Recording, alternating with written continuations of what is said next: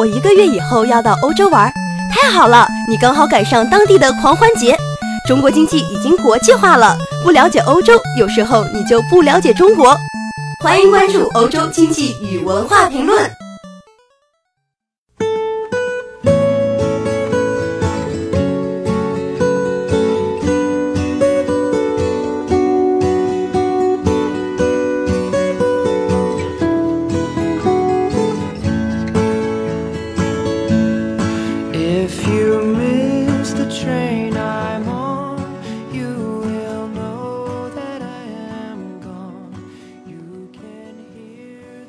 宝莱坞在过去几年致力于扩大全球业务，推动国外市场，并赢得新的观众。现在呢，德国电视频道 Z1 将把宝莱坞电影搬上德国的电视屏幕。宝莱坞明星如沙鲁克汗等早已米生国际，在德国也家喻户晓。沙鲁克汗的职业生涯听起来就像一个宝莱坞的电影脚本。他生长于。新德里的一个普通的家庭，直到他前去孟买开始职业生涯。时年五十岁的他，今天已经成为印度最成功的演员之一。此外，还是制片人和不错的主持人。印度每年的电影产量超过两千部，是世界上最大的电影生产国。沙鲁克汗的银幕职业生涯之初也扮演过坏人，但他最擅长的角色是浪漫勇士系列。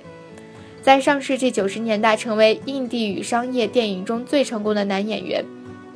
一九九五年拍摄的《勇夺芳心》至今保持着电影史上上映时间最长的记录，超过一千周。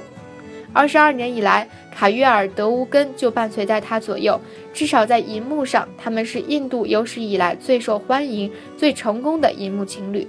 但是在现实生活中，他们分别与自己的伴侣组成了幸福的家庭。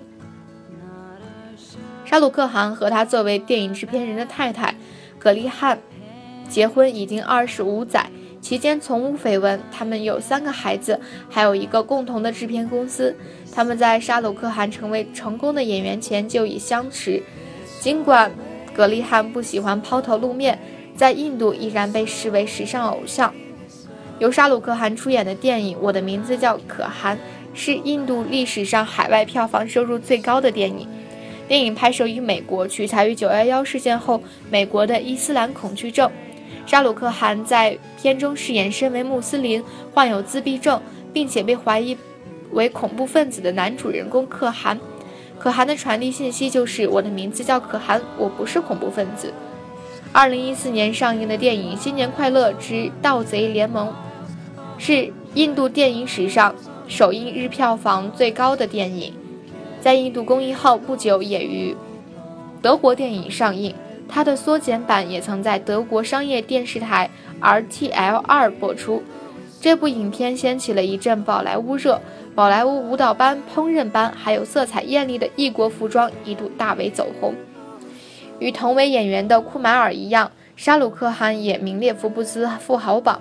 可汗王虽然以三千三百万的收入超过了他的同行，但是远不及年仅二十五岁的好莱坞女星詹妮弗·劳伦斯。她去年的收入或达四千六百万美金。在推特和脸书上，沙鲁克汗的粉丝均超过两千万人。他也乐于在这里分享自己的私人爱好，比如最近让他疯狂的就是《Pokemon Go》这款智能手机游戏。在视频里也是一个宝莱坞风格的结局和皮卡丘的大团圆，欢迎大家关注我们的微信公众号“欧洲经济与文化”。